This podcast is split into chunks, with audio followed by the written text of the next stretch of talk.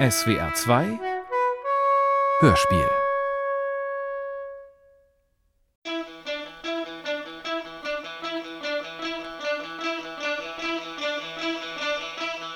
Worms.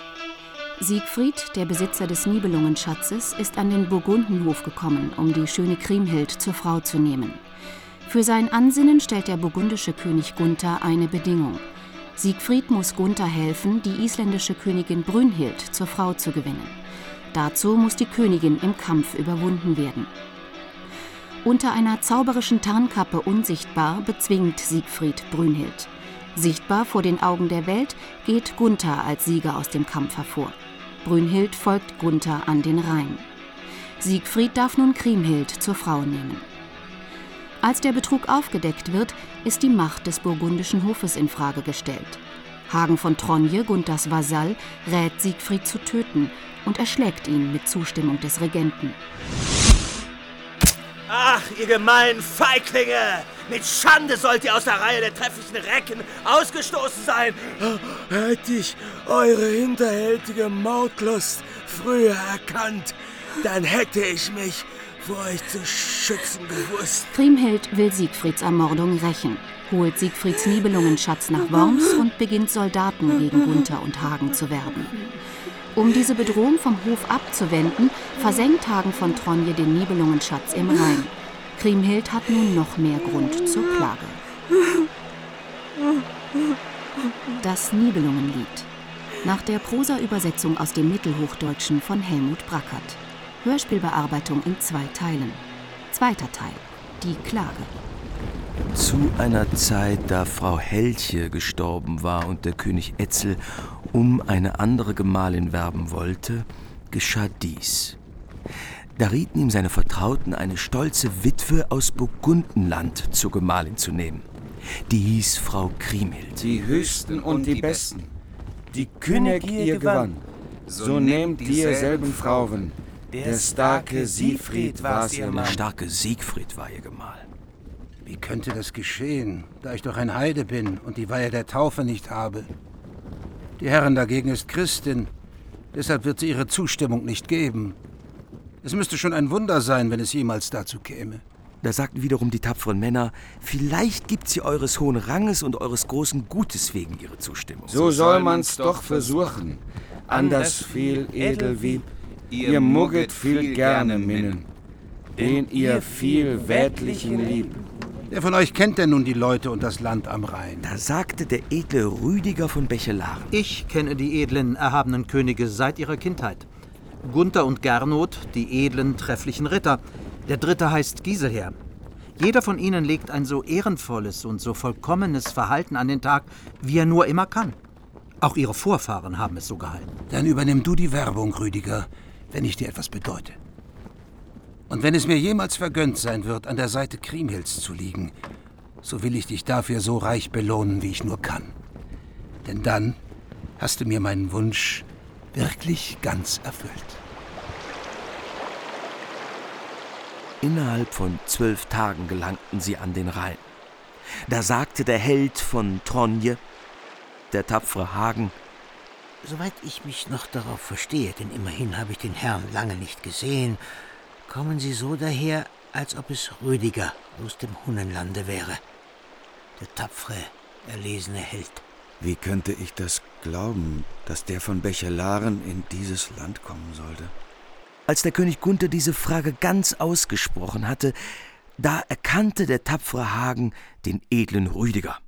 Mein hoher Lehnsherr entbietet euch an den Rhein seinen aufrichtigen Gruß, euch und allen euren Freunden. Diese Botschaft sendet er euch in großer Treue. Der edle König lässt euch seine Not klagen. Sein Volk lebt in Trauer, denn meine Herren, die mächtige Helche, die Gemahlin meines Herrn, ist tot, und mit ihrem Dahinscheiden sind viele Jungfrauen verwaist, Töchter edler Fürsten, die sie erzogen hat. Daher herrscht großer Jammer im ganzen Lande. Zu ihrem Schmerz haben sie nun niemanden mehr, der treu für sie sorgt. Deshalb, so glaube ich, lässt sich auch der Kummer des Königs nicht aus der Welt schaffen. Man erzählte meinem Herrn, Kriemhild sei ohne Gemahl, Herr Siegfried sei gestorben. Wenn es sich so verhält und ihr es ihr gestattet, so soll sie vor Etzels Recken die Krone tragen. Das ließ mein Herr ihr sagen. Im Verlauf der nächsten drei Tage werde ich euch meine Entscheidung verkünden. Weshalb sollte ich Etzel was abschlagen, ehe ich ihre Meinung erkundet habe? So blieb denn Rüdiger bis zum dritten Tag. Der König ließ unterdessen seinen Rat zusammenrufen. Alle rieten ihm zu. Wenn ihr vernünftig seid, so unterbleibt es. Nur Hagen nicht. Wenn Kriemhild dem zustimmen sollte, dürft wenigstens ihr niemals darauf eingehen. Weshalb sollte ich nicht meine Zustimmung geben? Was der Königin an Glück widerfährt, das werde ich ihr gerne gewähren. Immerhin ist sie meine Schwester. Wir sollten es sogar selbst betreiben, wenn es für sie eine Ehre sein könnte. Da sagte wiederum Hagen. Hört auf mit dieser Rede. Kenntet ihr Etzel doch so, wie ich ihn kenne.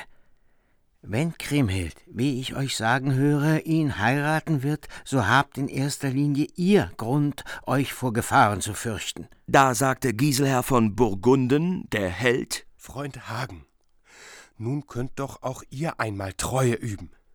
Lasst sie doch den Schmerz vergessen, den ihr ihr zugefügt habt. Wodurch sie glücklich werden kann, dem solltet ihr euch nicht widersetzen. Ich mache euch ja nur mit dem bekannt, was ich voraussehe. Wenn sie Etzel heiratet und weiterhin am Leben bleibt, wird sie uns noch viel Leid zufügen, wie immer sie das erreichen kann. Immerhin werden ihr unzählige tapfere Männer unterstellt. Daraufhin gab der tapfere Gernot Hagen zur Antwort. Es wird wohl dabei bleiben, dass wir bis zu beider Tod niemals in das Land Etzels reiten. Doch wir sollten uns ihr gegenüber treu verhalten. Das ist auch für uns ehrenvoll. Niemand kann mir ernsthaft widersprechen. Wenn die edle Kriemhild die Krone Helches tragen wird, dann wird sie uns Leid zufügen, wie sie das auch immer erreicht. Ihr solltet es unterlassen. Das ziemt sich viel besser für euch, ihr Recken. Wir brauchten doch nicht alle verräterisch zu handeln. Über die Ehren, die ihr zuteil werden könnten, sollten wir froh sein.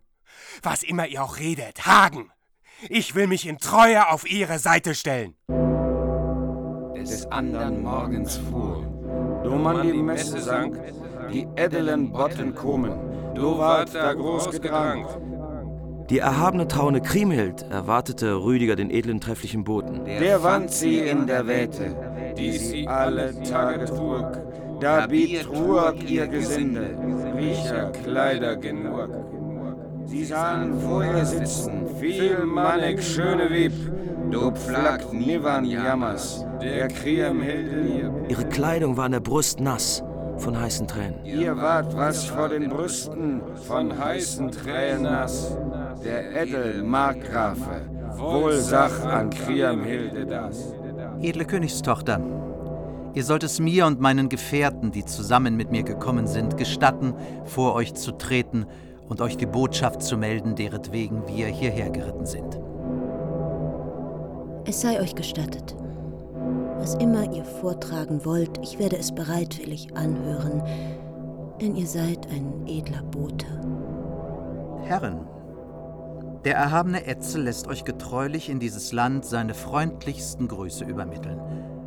Um eure Hand zu erlangen, hat er edle Recken hierher geschickt. Markgraf Rüdiger, kennte jemand meinen tiefen Schmerz, dann bäte er mich nicht darum, noch einen anderen Mann zu lieben. Ich habe den besten Mann verloren, den jemals eine Frau besaß. Was kann Leid besser vergessen lassen als wahre Liebe, wenn einer die zu üben weiß und sich dann jemanden erwählt, der zu ihm passt? Nichts hilft besser gegen tiefen Schmerz. Und wenn ihr geruht, meinen edlen Herrn zu heiraten, dann werdet ihr die Macht über zwölf mächtige Kronen haben. Überdies gibt euch mein Herr die Länder dreier Fürsten, die er alle mit tapferer Hand bezwungen hat. Es half ihnen nicht, dass sie weiter in sie drangen, bis dann Rüdiger, die erhabene Königin, unter vier Augen sprach.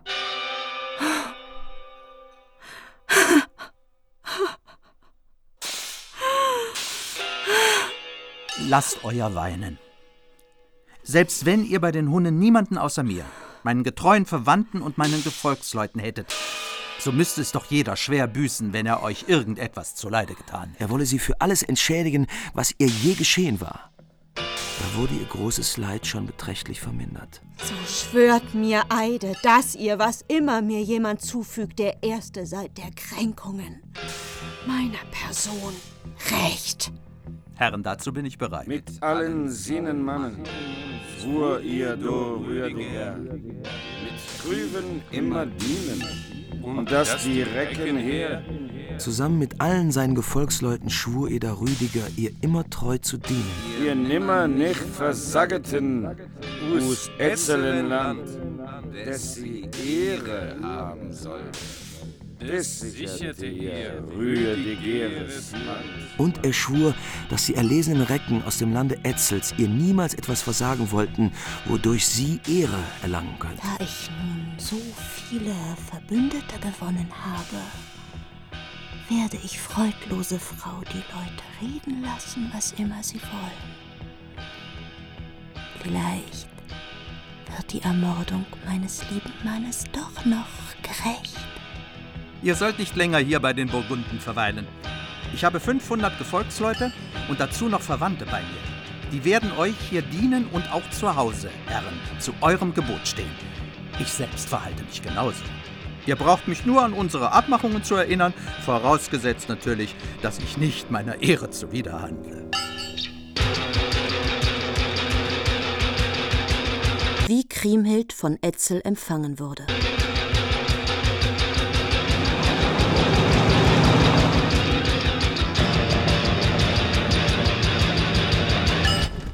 Etzels Herrschaft war so weithin berühmt, dass man zu jeder Zeit an seinem Hofe die tapfersten Helden traf, von denen unter Christen oder Heiden je berichtet wurde. Wie in was sie allen zitten, das wirklich mehr ergeht, christlicher Orden und auch der Heiden eh. Für welche Art von Lebensführung sich einer auch entschied, der König war so freigebig, dass ein jeder reichlich beschenkt wurde. Der Herzoge Ramon mit 700 Mannen. Komm er für Wie Vögel im Fluge sah man sie übers Feld schießen. Da kam der Fürst Gibeche mit glänzenden Reiterscharen. Du kommst von Telemarken. Der kühne Hara Und Iring, der viel Snelle. vor falsche wohl bewahrt. Und Irmfried von Thüringen, ein stattlicher Held. Herren, der erhabene König will euch jetzt hier empfangen. Sie empfingen Kriemhild so, dass auch sie selbst ihr Ansehen dadurch vermehrten, mit 1200 Gefolgsleuten, die sie in ihrer Schar hatten. Doch nur wen ich euch zu küssen auffordere, dem sollt ihr einen Kuss Da geben. kam der Herr Blödel aus dem Land der Hunnen, der Bruder Etzels, mit 3000 Leuten in herrlichem Zug zu Kriemhild. Denn ihr könnt nicht alle Gefolgsleute Etzels auf dieselbe Weise ehren. Sie dachte zurück, wie sie an der Seite ihres Mannes am Rhein geherrscht hatte. Und ihre Augen füllten sich mit Tränen. Doch sie verbarg es, damit niemand es sah. Nach einer langen Zeit des Schmerzes wurde sie auf einmal mit Ehren überschüttet. Wie sie Zerine säße, sie gedachte Anne das, wie ihr edlen Manne, ihr Augen wurden nass. Sie hätte es faste helle, dass es jenem Kunde sähen, ihr was nach mannigem Leide, so viel der Ehren geschehen. Und wahrlich, in sehr großen Ehren lebten sie bis an das siebte Jahr zusammen. In dieser Zeit war die Königin mit einem Sohn niedergekommen. Über nichts hätte sich der König Etzel mehr freuen können. Sinne wollte nicht erwinden, Sinne Würbe sind, das getaufet würde, das ätzele Kind, nach christlichem Rechte, es war Ortlieb genannt. Er wurde Ortlieb genannt. Sie dachte an manche Kränkung zurück, die sie daheim hatte hinnehmen müssen. Sie dachte auch an die mannigfachen Ehren, die sie im Land der Nibelungen besessen und die ihr Hagen durch die Ermordung Siegfrieds genommen hatte. Sie dachte, ob sie sich wohl jemals an ihm für die erlittene Not rächen könnte. Das könnte nur geschehen, wenn ich ihn in dieses Land brächte. Ihr träumte, dass ihr Bruder Giselher des Öfteren an ihrer Hand ginge. Sie küsste ihn immer wieder in ihrem süßen Schlaf. Da wurde ihr Gewand wieder nass von heißen Tränen. Es lag ihr an dem Herzen, spät und froh, wie man sie ahne schulde, brächte dazu, dass sie Mose minnen einen heidenischen Das könnte nur geschehen. Die Not, die hätt ihr Hagene, ich ihnen dies Land brächte. Ich bin so mächtig und habe so großen Reichtum, dass ich meinen Feinden noch etwas Schlimmes antun kann. Mit Freuden würde ich mir Hagen von Tronje zum Opfer nehmen.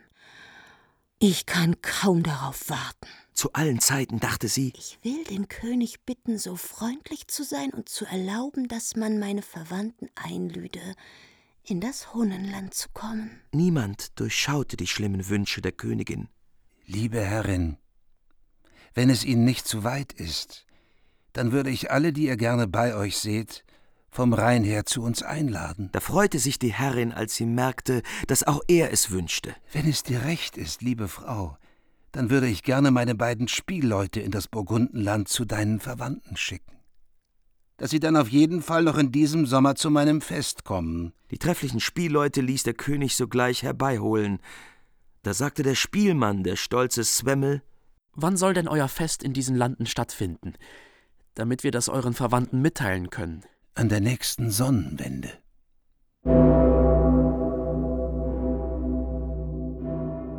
Mein Verstand reicht nicht aus, euch einen richtigen Begriff davon zu geben, wie liebevoll euch Etzel und eure Schwester grüßen lassen.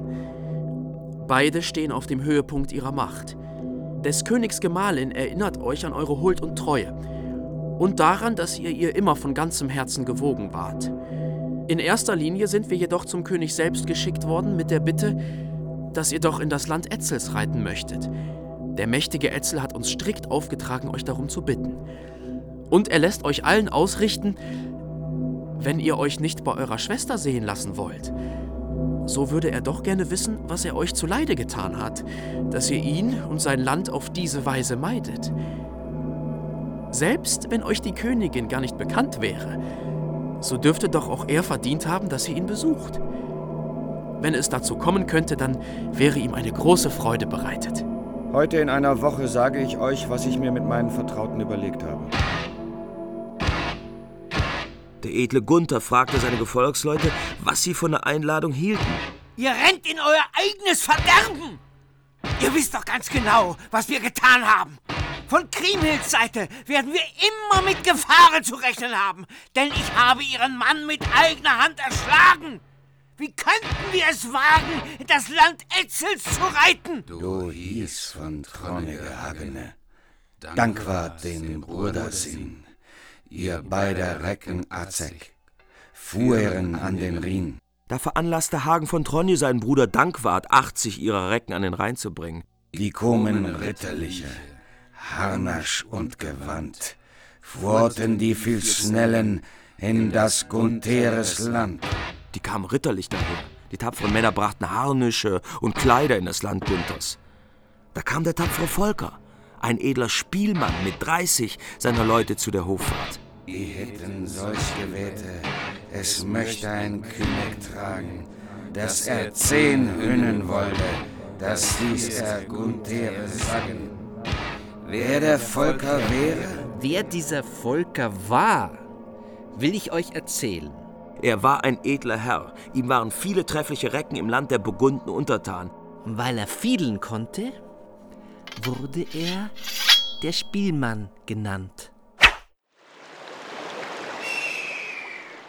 Da sagte die edle Ute zu ihren Söhnen: Treffliche Helden, ihr solltet hier bleiben.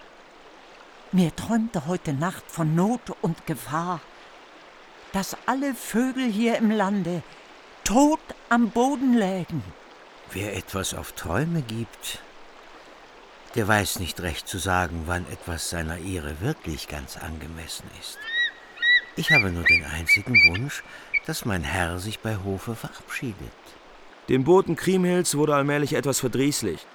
Täglich baten sie darum, Abschied nehmen zu dürfen. Wir müssen verhüten, dass wir sie reiten lassen, bevor wir nicht selbst so weit sind, eine Woche danach in das Land Etzels aufzubrechen.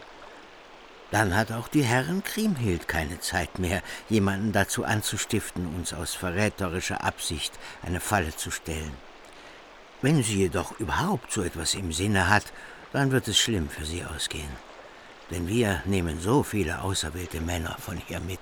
Schilde und Sättel und ihre gesamte Ausrüstung, alles, was sie in das Land Etzels mitnehmen wollten, das war für die vielen tapferen Männer jetzt vollständig bereitgestellt. Schilde und Sättel und alles ihr Gewand, das sie führen wollten in Etzelenland. Da endlich ließ man die Boten Kriemhilds vor Gunther kommen. Das, was du da bereit will manchen Mann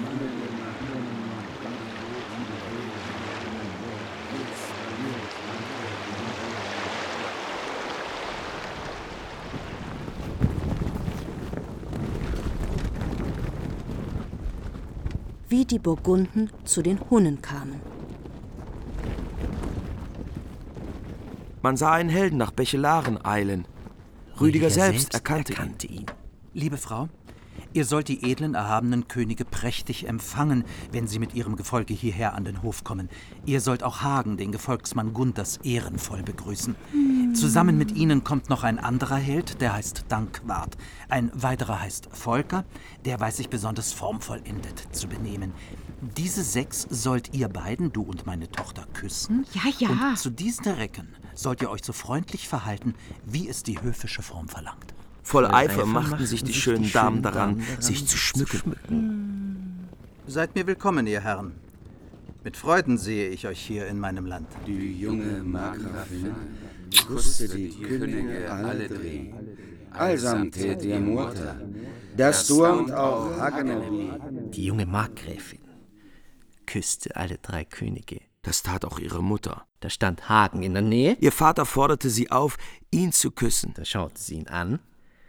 Aber er schien, Aber er schien ihr so furchterweckend, dass sie es gerne unterlassen hätte. gerne unterlassen hätte. Doch musste sie da leisten, dass ihr der Wirt gebot. Nein. Gemischet ward ihr Farbe, bleich und rot. Doch musste sie tun, was ihr der Hausherr befahl. Ihr Gesicht wechselte die Farbe. Sie wurde bleich und rot. Sie küsste auch Dankwart, danach den Spielmann. Mächtiger Markgraf, Gott ist euch sehr gnädig gewesen. Er hat euch eine sehr schöne Gemahlin und ein freudenvolles Leben geschenkt. Wenn ich ein Fürst wäre und eine Krone tragen dürfte, dann würde ich eure schöne Tochter zur Frau nehmen. Danach steht all mein Verlangen. Sie ist so lieblich anzuschauen, zudem edel und vorbildlich. Hm. Wie könnte es sein, dass jemals ein König Verlangen hätte nach meiner lieben Tochter? Ich und meine Frau, wir leben als Heimatlose in diesem Land. Was nützt denn der edlen Jungfrau ihre große Schönheit? Darauf antwortete Gernot, der wohlerzogene Mann. Sollte ich eine liebe Frau haben, wie ich sie mir wünsche, ich würde mich über eine solche Gemahlin alle Zeit freuen. Nun soll doch mein Herr Giselher eine Gemahlin nehmen. Die Markgräfin ist von so hoher Abstammung, dass wir ihr mit Freude dienen würden, ich und meine Gefolgsleute, wenn sie im Burgundenland die Krone trüge. Wer kann gegen das angehen, was sich ereignen soll? Man rief die junge Frau vor, die Könige zu kommen. Da schwur man, man wolle ihm das reizende Mädchen zur Frau geben. Gelobte auch Giselher feierlich, sie zu heiraten.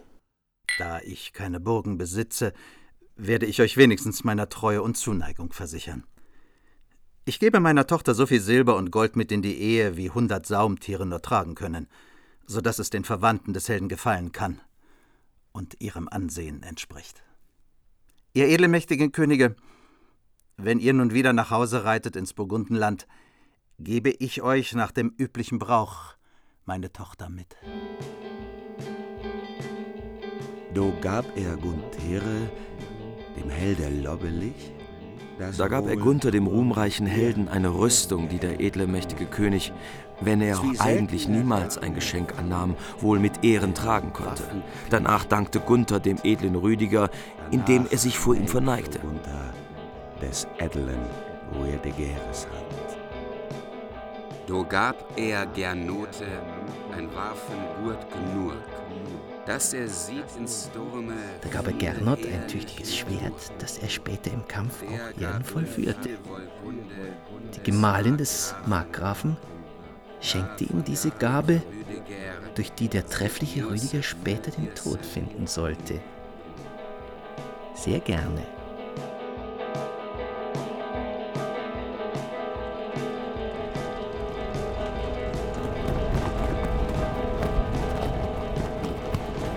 Kriemhild, meine Gemahlin. Du sollst sie freundlich empfangen. Deine lieben Brüder kommen hierher und erwarten, mit großen Ehren aufgenommen zu werden.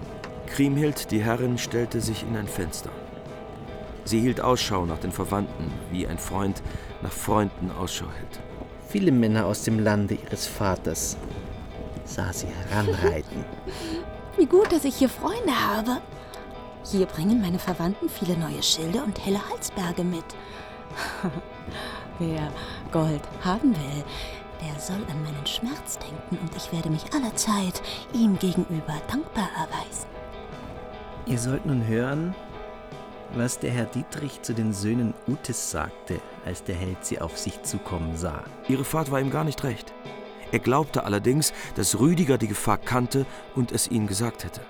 Seid willkommen, ihr Herren. Gunther und Giselher, Gernot und Hagen. Wisst ihr denn nicht? Grimhild vergießt immer noch heiße Tränen um den Helden aus dem Nibelungenland. Seid willkommen. Aus treuer Zuneigung habe ich euch meinen freundlichen Gruß nach Worms an den Rhein entboten. Auch euer ganzes Gefolge soll mir willkommen sein.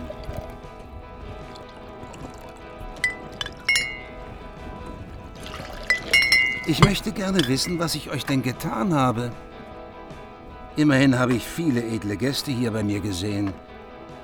Dass es euch nie verlangt hat, in meine Länder zu kommen. Dass ich euch nun sehe, darüber freue ich mich sehr. Ihr könnt eure Freude an ihnen haben. Die Verwandten meiner Herren besitzen die rechte Treue und wissen sie richtig zu üben. Sie bringen viele stattliche Helden mit in euer Haus. Der Tag nahm ein Ende und die Nacht zog herauf. Gestattet uns bitte, dass wir uns entfernen. So brachte man die Gäste in einen weiten Saal. Den funden sie berichtet, den Recken überall. Da führte man die Gäste in einen riesigen Saal. Dort waren den Recken überall lange, breite und prächtige Betten bereitet. Mit viel riechen Betten, lang und breit. In Ried die Frauwe Kriamhild, die allergrößte Leid. Wenn ihr es nicht verschmäht, Hagen, so würde ich heute Nacht bis morgen mit euch die Schildwache halten. Volker der Snelle, zur des Saales Wand, seinen Schild den Gurten, leinte er von der Hand. Der tapfere Volker lehnte seinen starken Schild an die Wand des Saales. Da ging er wieder hinein und nahm seine Fiedel. Du klungen seine Seite, dass all das Hus erlos. Sin Ellen zu der Fuhr, du bei dir waren groß. Süßer und sanfter Fiddelen er begann, do entzwebt er an den Betten, vielmannigen, sorgenden Mann.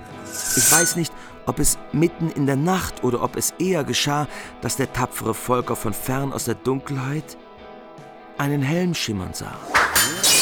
Einer finster, die Kriamhilde, Mann, die wollen an den Gästen Schatten gern angetan. Seid still. Lasst sie erst noch näher herankommen. Bevor sie uns überhaupt bemerken, werden wir ihnen mit unseren Schwertern die Helme verrücken. Übel zugerichtet sollen sie zu Kriemhild wieder zurückgeschickt werden. Sogleich rief der Volker ihnen entgegen. Warum geht ihr so gewaffnet einher, ihr tapferen Helden? Wollt ihr auf einen Raubzug reiten, ihr Gefolgsleute Kriemhilds? Dahin sollt ihr mich und meinen Waffengefährten zu eurer Unterstützung mitnehmen. Da wurde der Königin genau erzählt, dass ihre Boten nichts hatten ausrichten können. Mit Grund war sie darüber verärgert. Do furchte sie es anders. Viel grimmig war's ihr Mord. Des Mursen sieht Verderben, Helde, Kühne, Undegurt. Mir wird der Ringpanzer so kalt. Ich glaube, die Nacht wird jetzt nicht mehr lange dauern. Ich merke es an dem Wind. Es wird bald Tag. Fürst von Bern? Ich hätte gerne deinen Rat, deine Hilfe und deinen Schutz. Ich bin in großer Bedrängnis. Da sagte Herr Dietrich in feinem höfischen Anstand. Unterlasst solche Bitten, mächtige Königin. Mir haben deine Verwandten nichts zuleide getan, dass ich gegen die tapferen Helden kämpfen müsste. Es ehrt dich nicht, Gemahlin des edlen Fürsten, dass du planst, deinen Verwandten das Leben zu nehmen. Voller Vertrauen sind sie in dieses Land gekommen. Durch Dietrichs Hand wird Siegfried nicht gerecht. Als sie keine Treulosigkeit an dem Berner fand, da versprach sie sogleich Blödel, eine weitläufige Grenzmark, die Nudung einst gehört hatte. Später erschlug ihn Dankwart, so dass er das Geschenk gar nicht nutzen konnte. Herr Blödel, du musst mir helfen. In diesem Haus sind meine Feinde, die Siegfried, meinen lieben Gemahl, erschlagen haben. Wer mir hilft, das zu rächen, dem bin ich auf alle Zeit treu ergeben. Herrin, ihr müsst wissen, dass ich aus Furcht vor Etzel nichts Feindliches gegen sie zu tun wage, denn er sieht deine Verwandten, Herrin, gerne bei sich. Wenn ich ihnen etwas Schlimmes antäte, würde es mir der König niemals verzeihen. Nein, Herr Blödel, ich bin dir auf immer gewogen. Ich gebe dir Silber und Gold und ein schönes Mädchen, Nudungs Verlobte dann kannst du glücklich und in Freuden das liebliche Mädchen umarmen. Land und Burgen, alles will ich dir schenken, dann, edler Ritter, kannst du auf immer im Glück leben, wenn du die Grenzmark erhältst, in der Nudung herrschte. Was ich dir heute verspreche, werde ich getreulich halten. Als der Herr Blödel den Lohn erfuhr und er sah, dass ihm die Frau wegen ihrer Schönheit sehr gefiel, da wollte er sich die liebliche Frau im Kampf verdienen. Bevor es überhaupt jemand merkt, beginne ich mit dem Kampflärm. Hagen muss büßen, was er euch angetan hat. Ich werde euch den Gefolgsmann Gunthers gebunden überantworten. Als die Königin von dem Kampf entschlossenen Blödel fortgegangen war, da schritt sie zusammen mit dem König Etzel und seinen Gefolgsleuten zur Tafel. Weshalb sehe ich meine Freunde mit Helmen auf den Köpfen? Auf mein Wort. Ich sehe es als eine Beleidigung meiner Person an, wenn Ihnen jemand etwas zuleide getan hat. Wenn jemand die Burgunden gekränkt hat, dann werde ich Ihnen die Genugtuung verschaffen, die Sie selbst für richtig halten. Ich will es Ihnen zeigen, dass es mich wirklich schmerzt. Was immer Sie von mir verlangen, ich bin zu allem bereit. Niemand hat uns etwas getan. Es ist so Brauch bei meinen Herren, dass sie drei Tage lang auf Festen gewaffnet einhergehen. Wir würden es Etzel schon sagen, wenn uns hier jemand etwas zuleide getan hätte. Da vernahm Kriemhild genau, was Hagen sagte. Wie feindselig sie ihm da ins Gesicht blickte. Doch sie wollte den Brauch ihres Landes, wie lange sie ihn auch im Burgundenland gekannt hatte, nicht verraten. Hätte jemand Etzel die wahren Hintergründe aufgedeckt, dann hätte er alles zu verhindern gewusst, was da später geschah. Weil sie jedoch so stolz und selbstsicher waren, klärte ihn niemand darüber auf. Todesfried nicht anders. Kunde Sinn erhaben. Kriemhilde Leid das Alte. In ihr Herzen war's begraben. Du hieß sie tragen ze Tische den ätzelen Sohn. Wie Kunde ein Wieb durch Rache, immer freislicher tun. Als der Kampf nicht anders begonnen werden konnte, da ließ sie den Sohn Etzels an die Tafel bringen. Wie hätte eine Frau, nur um Rache zu üben, schrecklicher handeln können? Nun seht, meine Freunde, dies ist mein einziger Sohn, das Kind eurer Schwester. Das kann euch allen noch einmal nützlich sein. Wenn er so wird wie seine Verwandten, dann wird er ein tapferer Mann, mächtig und edel, stark und schön. Wenn ich noch eine Zeit lang lebe, gebe ich ihm zwölf Länder. Dann kann euch der junge Ortlieb wohl zu Diensten sein. Darum möchte ich euch herzlich bitten, liebe Freunde. Wenn ihr wieder heimreitet an den Rhein, dann sollt ihr den Sohn eurer Schwester mit euch nehmen und freundlich zu dem Kind sein. Und erzieht ihn zu einem Mann von Ehre, bis er volljährig ist. Wenn euch irgendjemand im Lande etwas angetan hat, wird er es euch, wenn er größer geworden ist, rächen helfen. Wenn er zum Mann heranreifte, dann sollten diese Helden ihm schon ihr Vertrauen schenken. Doch scheint mir der junge König bereits so sehr vom Tode gezeichnet, dass man mich niemals am Hofe Ortlieb sehen wird. Der König blickte Hagen an. Der König an Hagenen blickte. Er war über diese Worte betrübt. Die Rede wassen leid. Zwier nicht der Unberedete, der Fürste viel gemeint. Wie die Burgunden mit den Hunnen kämpften. Seid mir in diesem Hause willkommen, Herr Blödel. Ich frage mich allerdings verwundert, was hat euer Auftritt zu bedeuten? Du hast wirklich keinen Grund, mich zu grüßen. Denn mein Kommen wird dich das Leben kosten. Und zwar deswegen, weil dein Bruder Hagen Siegfried erschlagen hat. Dafür musst du und viele andere Helden heute bei den Hunnen büßen. Nein, Herr Blödel. Da versetzte er Blödel einen schnellen Schlag mit dem Schwert, so dass ihm der Kopf sogleich vor seine Füße fiel. Das sei deine Morgengabe für Nidings Frau, nach deren Minne du so heftig verlangt hast. Man kann sie schon morgen einem anderen Manne zur Ehe geben. Wenn der eine Aussteuer haben will, dann geschieht ihm das Gleiche. Du sahen, blödelines Mann, ihr Herre lag erslagen. Done wollen sie den Gesten nicht langer das vertragen. Da sahen die Gefolgsleute Blödels, dass ihr Herr erschlagen lag. Bevor noch der König davon vernommen hatte, rüsteten sich hasserfüllt 2000 oder sogar noch mehr Hunnen. Sie griffen die Knappen an. So hatte es wohl kommen müssen. Nirgendwo ließen sie einen von ihnen mit dem Leben davonkommen. Sie gingen zu den Knechten, das Murset also Wesen, und ließen des Gesindes niender einen genesen. Will mir über diese Schmach. Nun weich zurück, ihr honischen Recken! Ihr sollt mich an die Luft lassen, dass der frische Wind mir kampfmüden Mann Kühlung bringt! Da sah man den Recken heldenhaft einherschreiten. Truchsässe und Schenken hörten den Klang der Waffen. Ihr sitzt zu lang hier an der Tafel, Bruder Hagen. Euch und Gott im Himmel klag ich unser Unheil. Ritter und Knappen liegen in der Herberge erschlagen. Wer hat es getan? Das war der Herr Blödel und seine Gefolgsleute. Doch hat er schwer dafür büßen müssen, das kann ich euch sagen. Ich hab ihm mit eigenen Händen den Kopf abgeschlagen. Ich habe seit langem vernommen, man sage von Kriemhild, dass sie ihren tiefen Schmerz nicht verwinden könne. Nun wollen wir zum Gedächtnis Siegfrieds trinken und dem Trunk des Königs Bescheid tun.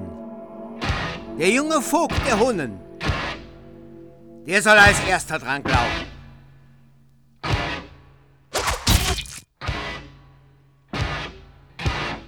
Da erschlug Hagen, der treffliche Held, das Kind Ortlieb, so dass ihm am Schwert entlang das Blut auf die Hände floss und der Königin der Kopf in den Schoß flog. Danach schlug er den Mann gezogen, eins Windens lag, mit beiden Sinnen Händen, der des Kindes pflag, das in das Haupt schiere, vor Tische niederlag. Es war ein jämmerlicher Lohn. Vor Etzels Tafel sah er einen Spielmann. Das nimm für die Botschaft, die du in das Land der Burgunden gebracht hast. Ah, weh mir, dass ich die Hand verlor. Sagte da. Herr Hagen, was habe ich euch getan? Werbel? Ich kam aus Treue in das Land eurer Herren. Der Spielmann? Wie kann ich nun die Töne anschlagen, da ich meine Hand verloren habe? Der tapfere Volker sprang vom Tisch auf. Aufsprungen von den Tischen, die Kriege her. Sie wollten's gerne scheiden, ist das Schar geschehe mehr. Sine mochten es mit ihr sinnen, nur nicht unterstan. So Volker und Hagene, so sehr Blüten begann. Wie soll ich euch helfen, edle Königin? Ich selbst sehe mich in Gefahr. Die Gefolgsleute Gunthers sind von solchem Zorn erfüllt, dass ich zu diesem Zeitpunkt niemanden mehr vom Kampf abbringen kann. Dietrichs Stimme ist an mein Ohr gedrungen. Wo der König Gunther bat und auch gebot, sie habten uff mit Swerten in des Streites Not. Mir ist nichts geschehen. Gewährt mir Friede und erlaubt mir, dass ich mich zusammen mit meinem Gefolge aus diesem Haus und diesem heftigen Kampf zurückziehe. Ihr könnt sicher sein, dass ich euch dafür immer zu Diensten sein werde. Ich will es euch erlauben. Bringt sie aus dem Haus, ob viel oder wenig, nur meine Feinde nicht. Die sollen hier bleiben. Sie haben mir hier im Hunland schon zu viel zuleide getan. Als Dietrich das hörte, dann nahm er die edle Königin unter seine Arme. Ihre Angst war sehr groß. Auf seiner anderen Seite geleitete er Etzel mit sich hinaus. Auch 600 stattliche Männer gingen mit Dietrich. Da sagte der Markgraf. Der edle Rüdiger? Lasst uns hören, ob sonst noch jemand, der euch wohlgesonnen ist, aus dem Hause Abzug erhält. Guten Freunden sollte man beständigen Frieden gewähren. Darauf antwortete Giselher vom Burgundenland: Wir gewähren euch Frieden und Sühne, da ihr und eure Gefolgsleute uns treu gesinnt seid. Ihr könnt ohne Gefahr für euch mit euren Freunden hinausgehen. Als der Herr Rüdiger den Saal räumte, da folgten ihm 500 oder auch noch mehr Männer aus Bechelaren, Verwandte und Gefolgsleute, von denen der König Gunther später große Verluste hinnehmen musste. Da sah ein hunnischer Recke Etzel an der Seite Dietrichs gehen. Da wollte er Nutzen daraus ziehen.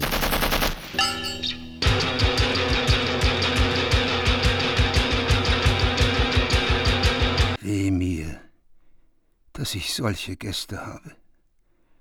Es ist eine bittere Qual für mich, dass alle meine Recken von ihrer Hand sterben werden.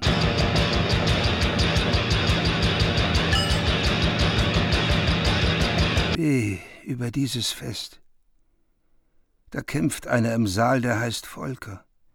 Der kämpft wie ein wilder Eber und ist doch ein Spielmann. Ich danke meinem Geschick, dass ich diesem Teufel entkam.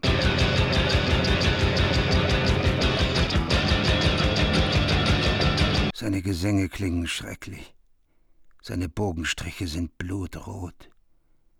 Seine Töne bringen vielen Helden den Tod. Ich weiß allerdings nicht, was uns der Spielmann vorwirft. Jedenfalls habe ich niemals einen so schlimmen Gast bei mir gehabt.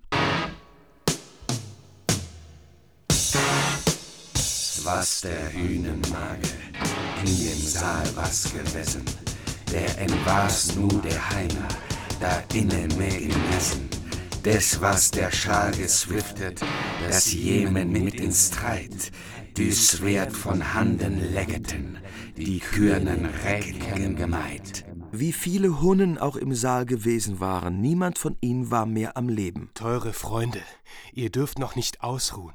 Erst müsst ihr noch die Toten aus dem Haus herausschaffen. Sie sollen uns hier nicht länger unter den Füßen liegen. Bevor uns die Hunnen im Kampf überwinden, wollen wir, um auch selbst etwas davon zu haben, noch eine ganze Menge Wunden schlagen. Wie Rüdiger erschlagen wurde. Wer mir Hagen von Tronje erschlüge und mir seinen Kopf brächte, dem würde ich Etzels Schild mit rotem Gold füllen. Dazu gäbe ich ihm als Lohn viele gute Burgen und Länder. Da rief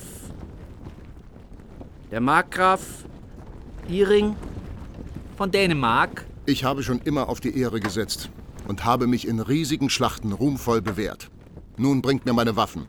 Ich will gegen Hagen kämpfen. Des Kürnen Hagenen Ellen, das war starke groß, dus lurk auch uf Iring, dass all das Hus erdos, Palas und de Türne erholen nach ihr Sleggen, donne Kunden nicht verenden, des Sinnen Willen der Decken, Iring der Lier Hagenen und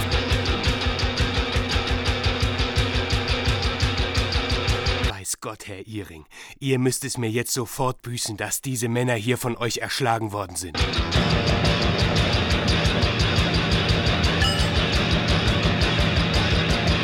Ich bin noch am Leben und an keiner Stelle verwundet. Nun erst weiß ich, wie tapfer Giselher ist.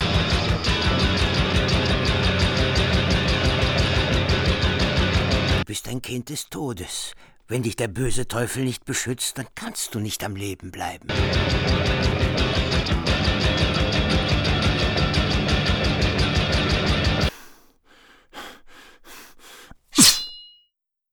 Nun habt ihr, edler Rüdiger, uns bisher immer gesagt, ihr wolltet uns zuliebe euer Ansehen und euer Leben aufs Spiel setzen. Ich hörte, dass viele Recken euch in den höchsten Tönen rühmen.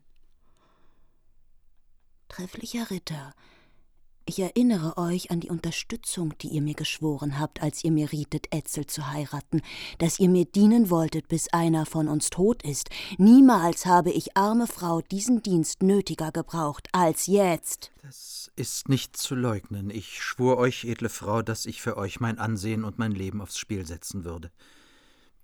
Ich habe aber nicht geschworen, auch die Seele zu verlieren. Ich habe die hochgeborenen Fürsten auf dieses Fest gebracht. Rüdiger, denke an deine große Treue, an deine Beständigkeit und an die Eide, dass du allezeit rächen wolltest, was mir an Schaden zugefügt wird und alles, was man mir zu Leide tut. Er wusste, dass er nur Schaden gewinnen und maßloses Leid ihm widerfahren würde. Er fürchtete sich davor, dass alle Welt ihm fremd werden konnte, wenn er einen von den Burgunden erschlüge. Herr König, Nehmt alles wieder zurück, was ich von euch erhalten habe. Mein Land und meine Burgen. Nichts davon soll mir bleiben. Zu Fuß will ich in die Fremde gehen. Wer stünde mir dann bei? Das Land und die Burgen schenke ich dir, Rüdiger, damit du mich an meinen Feinden rächst. Du sollst als gewaltiger König neben Etzel herrschen. Wie fange ich es nur an? Ich habe sie zu mir in mein Haus geladen, habe ihnen Speise und Trank gegeben und gab ihnen meine Geschenke. Wie könnte ich jetzt darüber nachsinnen, wie ich sie töten kann? Giselher, dem Helden, gab ich meine Tochter. Sie hätte es in dieser Welt, was Erziehung und Ansehen, Treue und auch Gut angeht, nicht besser treffen können. Ich habe niemals einen so jungen König gesehen, der schon so höfisch vollkommen war. Da begann Etzels Gemahlin zu weinen. Ich muss tun, was ich euch gelobt habe. Weh über meine Freunde, gegen die ich nur wieder meinen Willen kämpfe. Da sah der junge Giselher seinen Schwiegervater mit dem Helm auf dem Kopf herankommen. Wie konnte er anders als im Guten verstehen, was das zu bedeuten hatte? Dadurch wurde der edle König so recht fröhlich gestimmt. Wie, wie freue ich mich über diese Freunde, die wir auf unserer Fahrt gewonnen haben. Meine Braut ist von gutem Nutzen für uns. Bei meiner Treue, wie gut ist es doch, dass diese Vermählung vollzogen wurde. ich weiß nicht, worauf ihr euer Vertrauen setzt. Wo saht ihr wohl schon jemals so viele Helden mit dem Helm auf dem Kopf und mit den Schwertern in der Hand herankommen, wenn sie sich für eine Sühne einsetzen wollten? Nein. Durch den Kampf mit uns will sich Rüdiger seine Burgen und seine Länder verdienen. Bevor noch der Fiedler seine Rede vollendet hatte, sah man den edlen Rüdiger vor dem Hause ankommen. Ihr tapferen Nibelungen, nun setzt euch überall zur Wehr. Ihr solltet Nutzen von mir haben, nun bringe ich euch Schaden. Bisher waren wir Freunde. Von dieser Verpflichtung möchte ich jetzt frei sein. Gott im Himmel möge es verhüten, dass ihr eure Zuneigung und eure große Treue, auf die wir gebaut haben, uns gegenüber aufgebt. Ich kann nicht anders. Warum verhaltet ihr euch so, Herr Rüdiger? Alle, die mit mir hierher gekommen sind, die sind euch sehr gewogen. Ihr packt es schlimm an. Eure schöne Tochter wollt ihr schon sehr früh zur Witwe machen. Möge Gott uns gnädig sein. Bleibt noch einen Augenblick, edler Rüdiger. Ich stehe in großer Sorge. Den Schild, den mir die Herrin Gotlind gegeben hat, den haben mir die Hunnen in der Hand zerhauen. Ich brachte ihn in freundschaftlicher Absicht in das Land Etzels. Mit Freuden wollte ich dir mit meinem Schild aushelfen, wagte ich nur, ihn dir vor Kriemhilds Augen zu geben. Doch nimm ihn nur, Hagen, und trag ihn in deiner Hand. Könntest du ihn doch ins Land der Burgunden heimbringen. Als er ihm so bereitwillig den Schild als Gabe darbot, da wurden viele Augen von heißen Tränen rot. Dadurch werde ich euch dieses Geschenk lohnen, edler Rüdiger, dass ich im Kampf keine Hand gegen euch rühre. Da mein Waffengefährte Hagen dir Frieden gewährt hat, so sollt ihr den auch von mir zugesichert erhalten.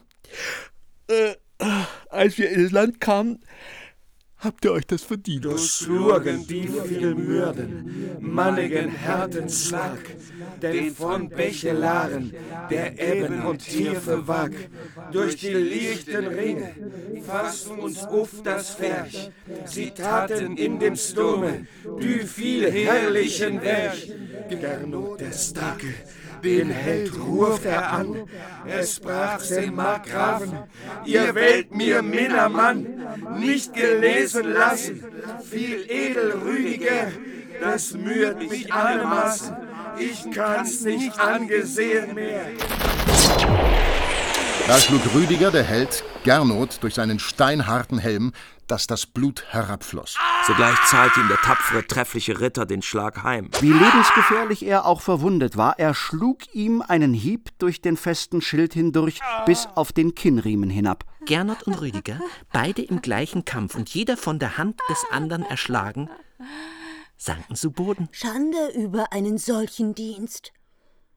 Die Leute Rüdigers sind nicht so verlässlich, dass unsere Feinde durch ihn ihren Lohn bekämen. Er will sie wieder in das Land der Burgunden zurückbringen.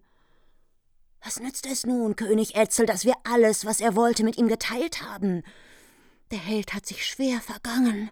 Er, der uns rächen sollte, will sich jetzt mit den Burgunden aussöhnen. Nun sagt, was wollt ihr von mir? Ihr hofft, einen Frieden zu erhalten. Davon kann überhaupt keine Rede sein. Wie die Königin den Saal anzünden ließ. Solange ich mein Leben habe, sollt ihr keine Schonung erhalten. Ihr habt meinen Sohn erschlagen und viele meiner Verwandten. Nach dem Verlust, den ihr mir zugefügt habt, muss euch jeder Friede und jede Sühne versagt bleiben. Dazu hatten wir allen Grund. Alle meine Trossknechte lagen vor deinen Helden tot in der Herberge. Womit hatte ich das verdient? Vertrauensvoll kam ich hierher. Ich glaubte, dass du mir gewogen seist. Was ich erlitten habe und was ihr erlitten habt, das könnt ihr nicht vergleichen. Die Kampfesnot, die Verluste und die Schmach, die ich habe erdulden müssen. Um deretwillen soll keiner von euch mit dem Leben davonkommen. Meine schöne Schwester, als du mich vom Rhein hierher in diese Bedrängnis geladen hast, da war es falsch von mir, mich darauf einzulassen.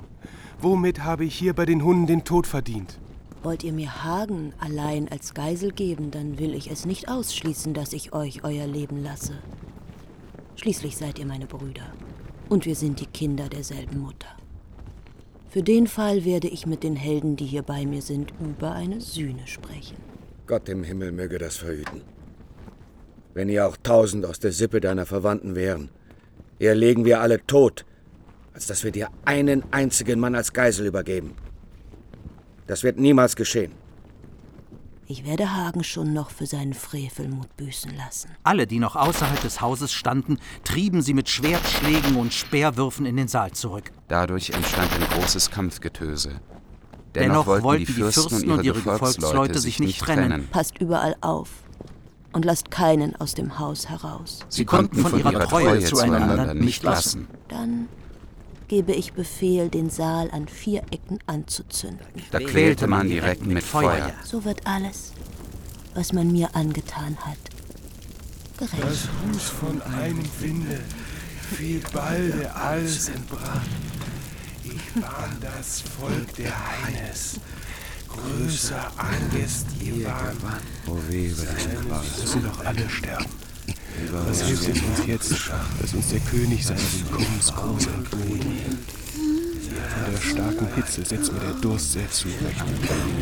Ich glaube, ich werde in dieser Bedrängnis bald mein Leben verlieren. Der edlen, trefflichen Ritter, der vom Durst gequält wird, der soll hier das Blut trinken. Das ist in solcher Hitze noch besser als Wein. Da ging einer der Recken zu einem Toten. Zu einem Toten. In einer Lage wie dieser lässt es sich leider nicht besser einrichten. Er kniete neben dessen Wunde und wand den Helm vom Kopf. Da machte er sich daran, das fließende Blut zu trinken. Nun möge euch Gott lohnen, Herr Hagen, dass ich auf eure Belehrung hin so köstlich getrunken habe. Wenn es ihm auch ungewohnt war, so schien es ihm doch, dass das Richtige zu sein. Mir ist noch niemals ein besserer Wein kredenzt worden. Das Feuer fiel von allen Seiten im Saal auf sie herab. Stellt euch an die Wand des Saales und lasst die brennenden Scheite nicht auf eure Helmriemen fallen. Hielten sie es mit Hilfe ihrer Schilde von der sich ab und lenkten es zu Boden. Tretet sie mit den Füßen tiefer in das Blut hinein. Der Rauch und die Hitze bereiteten ihnen große Qualen. Ich glaube, niemals wieder können Helden in so jammervoller Lage sein. In so jammervoller Lage sein. Es ist ein schlimmes Fest, das uns die Königin ausrichtet. Unter solchen Qualen verging schließlich doch die Nacht. Da sagte wiederum einer, Ich sehe den Tag herauf. Da war von allen Helden niemand mehr am Leben, als nur die beiden, Gunther und Hagen. Da sagte der Held von Bernberg. Gemahlin des edlen Königs. So treffliche Ritter, wie ich sie euch erhabene Frau übergeben habe, wurden niemals vorher zu Geißeln gemacht. Nun sollt ihr die heimatlosen Männer um meinetwillen schonen. Da ging die Königin zu Hagen.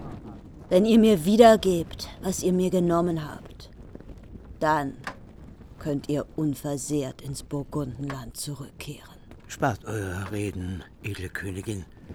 Wahrhaftig, ich habe geschworen, dass ich den Hort nicht zeige. Solange einer meiner Herren am Leben ist, solange werde ich ihn niemandem geben. Ich erreiche jetzt endlich mein Ziel. Da ließ sie ihrem Bruder das Leben nehmen. Das Leben nehmen. Man schlug ihm den Kopf ab. An den Haaren trug sie ihn vor den Helden von Tronje. Da ergriff ihn wilder Schmerz. Wilder Schmerz. Wie du es wolltest. Hast du jetzt dein Ziel erreicht?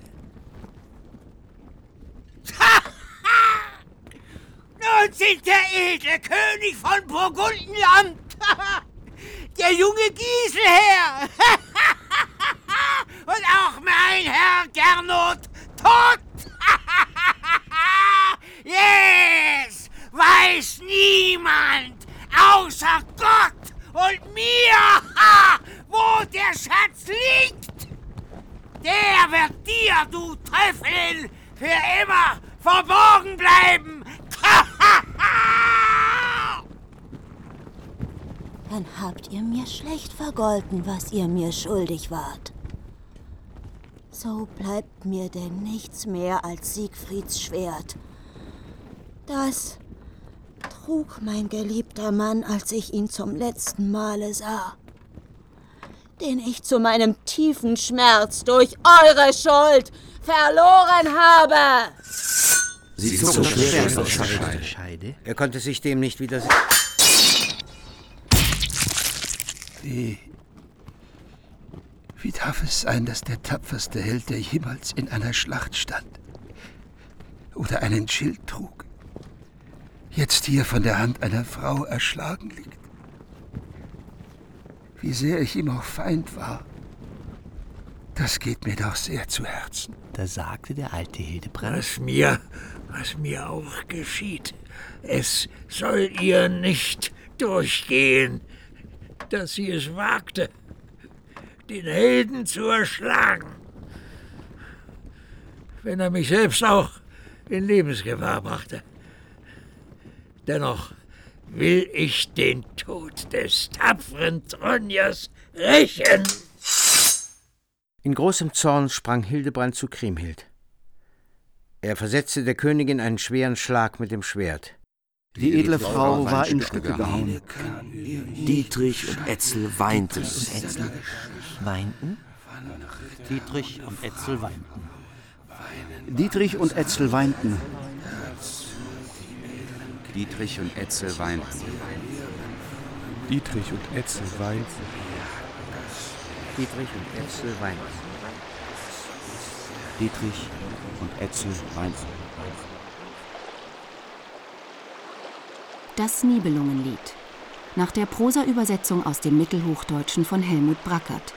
Hörspielbearbeitung in zwei Teilen. Zweiter Teil Die Klage. Es sprachen Kriemhild Judith Engel, Siegfried Bernhard Schütz, König Etzel Christian Redl, Gunther Hans Kremer, Gernot Robert Dölle, Giselher Oliver Malison, Hagen Wolf Dietrich Sprenger, Rüdiger Wolf Aniol, Volker Herbert Fritsch, Iring Sebastian Kowski, Blödel Robert Galinowski. In weiteren Rollen Christoph Gawenda, Martin Leutgeb, Heinz Schimmelpfennig, Andreas Schlager, Peter Sikorski und Elke Twisselmann. Ton und Technik Rolf Knapp und Sabine Klunzinger. Regieassistenz Konstanze Renner. Hörspielbearbeitung und Regie Beate Andres. Produktion Südwestrundfunk 2007. Dramaturgie Frank Halbig und Hans-Burkhard Schlichting.